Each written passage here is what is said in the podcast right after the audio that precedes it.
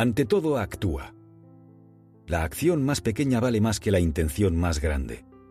Mucha gente muere en la sala de espera de la vida. Casi siempre, algún día suele ser ningún día. Eso de cuando tenga tiempo, o cuando tenga dinero, o cuando pueda, nunca ocurre del todo. Siempre hay un pero para justificarse y no dar el paso. Robin S. Sharma dice, si no actúas sobre la vida, ella actuará sobre ti. Los días se convertirán en semanas y las semanas en meses, y antes de que te des cuenta, tu vida habrá acabado. 2.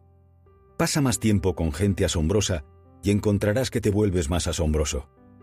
Los límites no están en las personas, los límites están en los entornos. La mayoría de las personas es un reflejo de la media de las personas que más frecuenta. El mismo Robin S. Sharma precisa, el gran peligro de estar alrededor de gente no excelente es que empiezas a volverte como ellos sin ni siquiera darte cuenta. Si la semilla es buena pero el terreno en el que se cultiva no es fértil, no habrá fruto dulce. Haz todo lo posible por moverte en aquellos entornos donde se mueven las personas que han demostrado resultados que a ti te gustaría conseguir y pasa el mayor tiempo posible con ellos. 3. Vea por lo que es difícil. Allí descansa tu mayor crecimiento. Si sientes miedo, tienes una oportunidad de crecer. Si no tienes miedo, hay una alta probabilidad de que estés comportándote de manera rutinaria.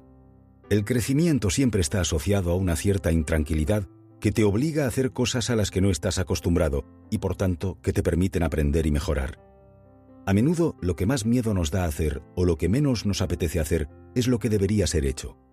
No se trata de negar el miedo, que nunca desaparece, sino de afrontarlo. De otro modo se vive con mucha frustración. Los miedos que no controlas te controlan. Sharma señala, el miedo es el factor fundamental que incita a las personas a tener vidas pequeñas y carentes de autenticidad. 4. La mayor traición es la genialidad desperdiciada. Expresa la tuya. No hay otra persona como tú, ni en cuerpo, físicamente, ni en alma, espiritualmente. Eres único e irrepetible, igual que el resto de los mortales sobre el planeta Tierra. ¿Por qué te empeñas en ser uno más? Tú, como todos, tienes un don singular y diferente, y si lo pones en práctica y al servicio de los demás, disfrutarás, obtendrás reconocimiento y ganarás dinero. También Sharma escribe, demasiadas personas se pasan más tiempo concentradas en sus debilidades que desarrollando sus puntos fuertes. Al concentrarse en lo que no tienen, olvidan los talentos que sí tienen. 5. Tu fuerza interior crece cuanto más te niegas a entregarla. Siempre existen tentaciones que invitan a rendirse. Esas tentaciones tienen que ver con los rechazos que encontrarás, los obstáculos que aparecerán, las injusticias que tendrás que soportar y también en cómo tu entorno te empuja a que te adaptes al statu quo, a lo establecido, a lo convencional, a lo socialmente aceptable. En muchas ocasiones tendrás la sensación de no poder más y que todo parece desalentador. Así es, pero cada vez que te resistes a rendirte y te repones, tu fuerza interior crece y se hace más robusta al ver que no te has dejado derrocar por todas esas circunstancias. 6. Recuerda que no hay juego en el que puedas ganar si no juegas. Si quieres ganar tienes que jugar. Y cuando juegas puedes perder. Sin riesgo no hay paraíso. Conseguir altas ganancias con un bajo riesgo, qué ingenuidad. Para saber la mentalidad ganadora o conformista de una persona, basta observar qué está dispuesta a perder. La gente de éxito es gente que está dispuesta a apostar su vida por algo. No siempre se puede saltar con red. Lo único que puede considerarse fracaso es no intentar aquello que de verdad te apetece y deseas. Como decía Cleóbulo de Lindos, si te atrae una lucecita, síguela.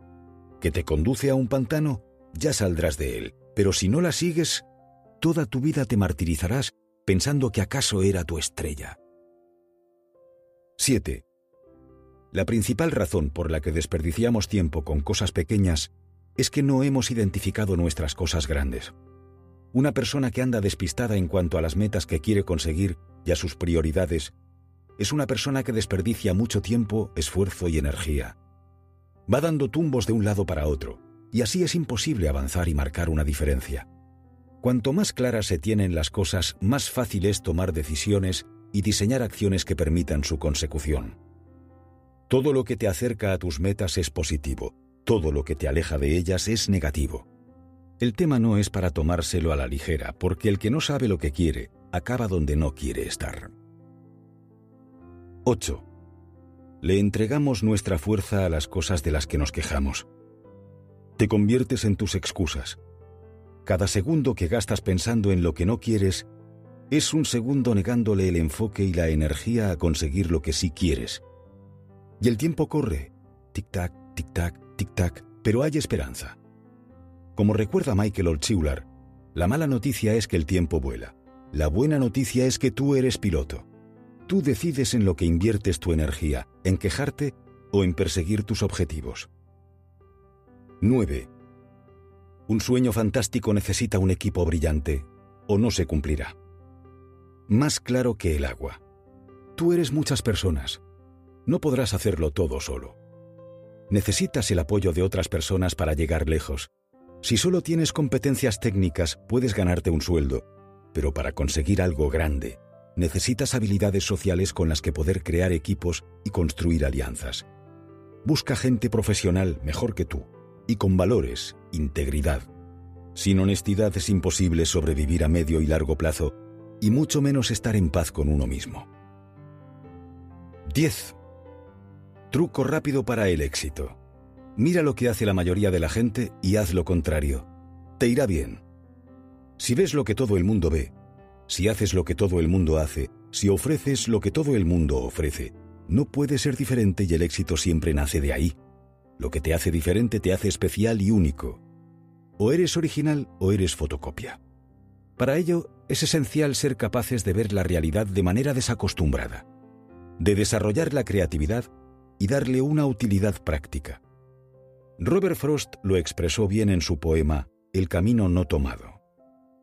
Dos caminos divergían en el bosque y yo tomé el menos transitado, y eso hizo que todo fuese diferente. Ser diferentes supone, eso sí, arriesgar, salirse del discurso tradicional y atreverse a desmarcarse de lo que piensa la mayoría. Dedicarse a copiar solo permite estar en medio del pelotón.